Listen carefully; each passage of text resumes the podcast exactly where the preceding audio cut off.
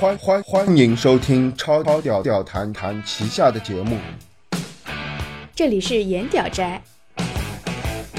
大家好，欢迎光临超屌谈旗下节目《颜屌斋》，我是超屌谈大叔。我是超屌谈小 B，超屌谈是一个科技加人文类的 lifestyle 节目，它是一款整合了 talk show、电子玩具测评、实用社会技巧指南以及成长心理疏导为一体的综艺类节目。超屌谈 Super Chat 是一种年少烦恼人生的陪伴，有福同享，有难同当。这里有最实用的电子玩具使用指南，让你痛快淋漓的玩游戏；也有最专业的菜鸟面试指南，让你无实习也可赢得工作机会；更有 PK 式 talk show 来一起比比，各种成长的烦恼，让烦恼滚去火星。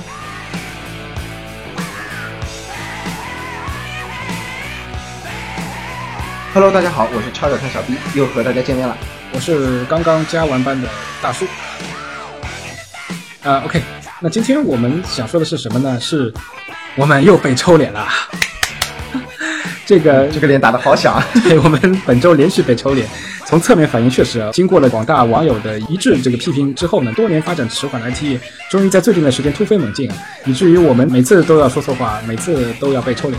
我们要说的是什么呢？那就是说关于我们的国际品牌雷诺没有游戏笔记本这个判断。那恰恰我在翻阅了近期的资料后，会发现雷诺确实有一款呃真正的游戏笔记本即将上市呢，它就是呃 IdeaPad Y 9 0 0它被定义为真正的游戏笔记本的最重要的性能点呢，就是它配备了目前来说呃最高端的 GTX 980M Mobile GPU 显示卡。那虽然幺零七零 M、幺零八零 M 的下一代的游戏移动解决方案，各种传言真是铺天盖地，但就目前来说，确实没有一家主流厂商有成品出货。那从这台机器的概况来看，其实我一个七零后，呃，比较注重于功能性角度来看，它并没有什么特别有让我惊喜的地方。因为九八零 M，说实话，我都玩了快两年了，对我来说性能上面也不会有什么大的期待。那其他的一些配置，比如说 i 七的。呃，可能最新的 Skylake 系列啊，包括 IPS 显示屏啊，其实这些元素啊，包括甚至所谓支持 PCIe 的 M2 启动啊，呃，这个不用说其他品牌了，就是联想自己的最新一代的入门级游戏笔记本拯救者系列也都具备类似功能。那可以说，唯一的亮点就是这张 980M 显卡，但是在其他品牌的产品线当中，这已经是一个两年前的这个亮点。那对于我来说，真的，我我我能说什么好呢？我能我能这样吐句槽吗？我拿什么来爱你？我的 IdeaPad Y 9 0 0哎，它的键盘不是很好吗？它有 RGB 啊。是，据说是采用了超薄轻轴的概念，把超薄和机械键盘这两个原来看起来难以统一的元素整合到一起。虽然目前来说没有大量玩家的上手的体验的评论啊，那这一个描述来看确实非常吸引人的。同样，它的一推出的话，我相信友商的某个 SKO 真的是要哭晕过去了。那它就是我们著名的军规星的 GT 八十。而且它不光是机械键盘，它的 RGB 分区竟然达到了九个区，这是很多现在国产厂商的外接型的 RGB 键盘都达不到的。就是酷炫嘛，说实话，对我这个老帮瓜来说，真的是没有什么吸引力。那 OK，但是从市场角度来说，我也不得不否认，颜值好确实是一个比较大的卖点。那想必你觉得除了发光能力特别强的超薄机械键盘的亮点以外，那这款 Y 9 0 0主机还有哪些元素能够吸引你这个九零后呢？首先呢，它配备的这个 CPU 是很少在笔记本端配备的 682HK，这是一款支持超频的 CPU，它能增加很多笔记本的可玩性。虽然说以联想的 Y 9 0 0的模具，而且这也有抄袭军规星 RO 级还有蓝天的嫌疑，但是不得不承认的是，这是第一次联想已经达到了一个高端的发烧级游戏笔记本的水准。但是我不得不残酷的指出啊，网上已经有拆机图片曝光嘛，那在同时装备了六八二零 HK 以及九八零 M 这两个发热大户的情况下，Y 9 0 0只使用了两根热管来进行散热。虽然它是双风扇的，但是两根热管，这感觉就是我觉得拿小米加步枪等级的散热设备来驱动多管火箭炮啊，这个内部是要多热，我非常担心你在同时超 CPU 和 GPU 的时候，整台笔记本会崩啊。呃，我觉得这个完全不需要担心啊。以前技嘉不是出过一个超薄型的笔记本，还配备了两张 GTX 965M 的显卡，CPU 好像也是 682HK 啊，它能撑住啊。那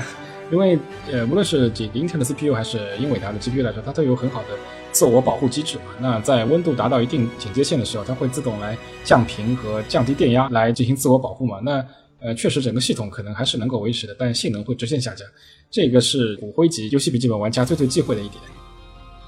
那我觉得现在正好是一个高考结束的季节，也是一个广大学生的一个暑假嘛。我觉得 Y 九百当然了是我们一直缅怀的 idpad 系列的最新的一个产品，但是我相信市场上除了呃 Y 九百以外，应该还有一些比较经典或者性价比比较高的 SKU 能够同它竞争吧。小 B，你能不能从不同的角度来阐述一下？比如说喜欢颜值的一些朋友。啊，他会把颜值放在第一位，而性能放在第二位的情况下，啊，应该选择怎样的游戏笔记本？那如果是绝对追求性能的朋友的话，他应该呃追求怎样的一个游戏笔记本？或者你有你其他的不同的分类的角度来阐述一下，什么样的产品具有怎样的特性，会适合呃哪一部分朋友？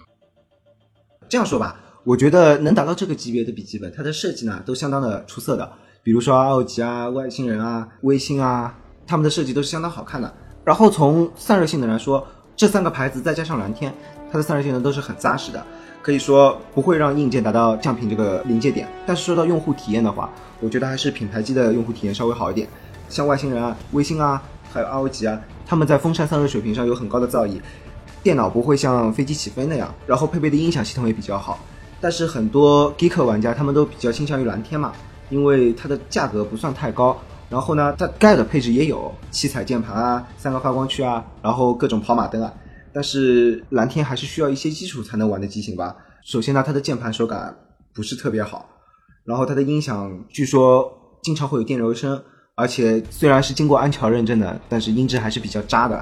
然后它的风扇会非常的吵，特别是开启一个一键散热功能以后，这简直就是来到了机场。这一键散热，其实我觉得是厂家突出于超频玩家的需求嘛。当你的各方面的 CPU、GPU 指数达到一个新的高度的话，可能自适应的温控的这个调节方式未必能够跟得上你被超频以后的硬件的发热的加速度嘛。那索性它在一键强化散热之后呢，它是让所有的散热系统都以最高能效运行的话，确保百分之百能够压住随时可能失控的热量吧。这也是出于对呃硬件保护的一种措施吧，我觉得。那我相信，如果在但是我觉得，如果在不超频的情况下，我觉得也没必要使用这个一键强制散热的功能。我相信，任何的无论是蓝天也好，外星人还是微星也好，还是 Lenovo 也好，它都能够在公版标称的频率下稳定的运行。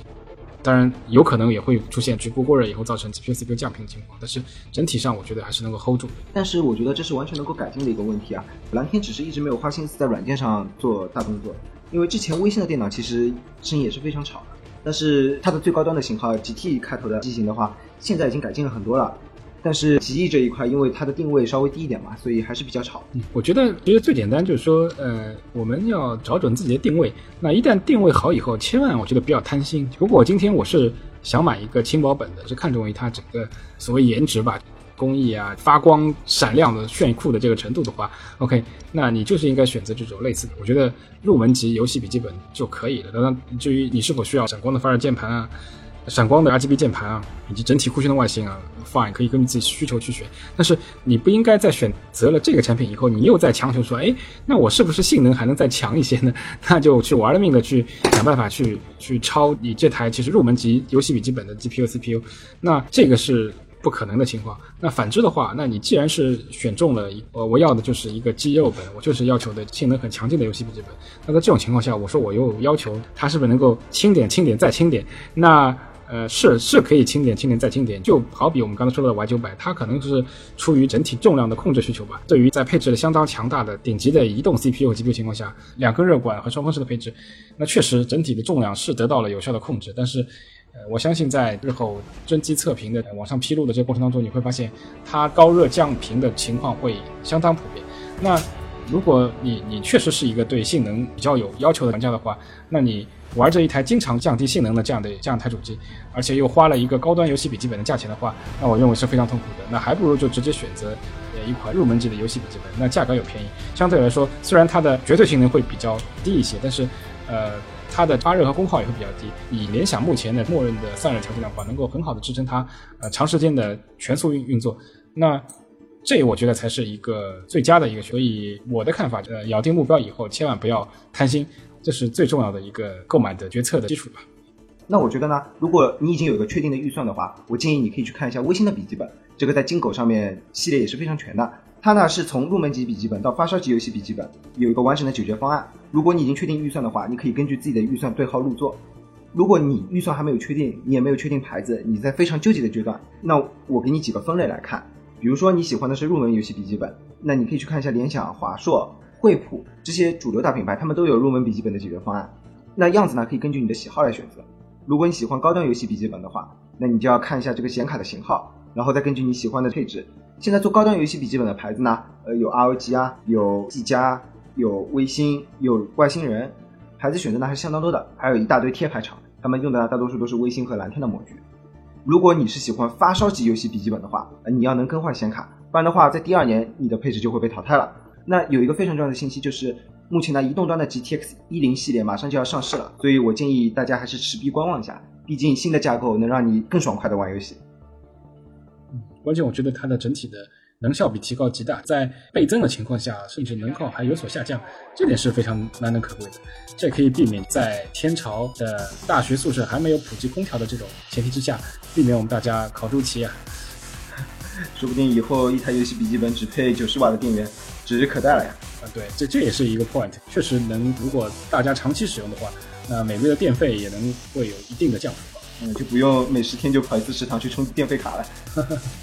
其实对于学生选购游戏笔记本的话，我觉得我还是要重复我刚才这样的一个观点：量力而行。既然选择了自己所最想要的这个功能的话，根据这个功能去定位自己的型号是最合适的。千万不要贪心求大求全，一味在一个不太现实的这个成本情况下要求非常多，那我觉得这只会自寻烦恼。游戏的话，我觉得我们也不要一味的去那么的，就是说被这个网上那种一味的动不动就要需要全高的。配置的测评的倾向所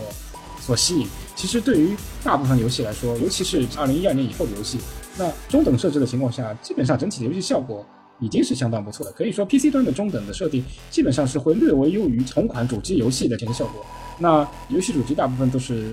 通过大屏幕电视来展示的，而我们的游戏笔记本，呃，哪怕是台式机的话，那我们的这样的一个显示输出的这个正常情况下是小于电视的。那在这种情况下，相对来说较低画质的，也不能说较低画质吧，就同等画质的情况下，反而是 PC 端的显示可能会更加细腻一些。所以最后还是提醒大家一句，就是说游戏只是生活的一部分，量力而行，千万不要冲动把四路泰坦和两路九八零 M 的天价游戏设备。扛回宿舍，扛回家，然后又吃了一年二年咸菜萝卜干的这样的一种上一世纪的悲剧再次发生。呃，如何能控制自己的欲望，管理使自己的欲望一个合理的发泄口的话，也是青年走向成熟的一个重要的一个标志。在这里我要说一句话：暴雪公司垃圾公司，毁我青春，敛我钱财。暴雪怎么你了，小 B？那那今天的节目就告一段落吧。那祝大家在假期能够购买到自己心仪的游戏笔记本吧。同时，也希望大家积极订阅我们的节目，因为我们会针对假期的时候推出一系列的关于的游戏笔记本硬件的节目。同时，我们也会在视频端推出一些就非常实用的操作系统的安装啊，甚至是后期会以游戏为导向做一些游戏不同的游戏在使用不同的级别硬件的情况下最优配置的指导视频。那相信通过这么多天的陪伴的话，大家会发现啊，我们的节目的无论是名称也好，还是内容也好。我们都是非常接地气的，我们不会去玩一些特别的让人听不懂的高大上的词汇，都是想在节目里面传达一种非常朴实无华的生活哲学，让大家这玩得好又省钱，然后高高兴兴每一天吧。OK，小 B，那我今天就告一段落了，你还有什么跟大家说的吗？好，那大家我们下期节目再见了，拜拜。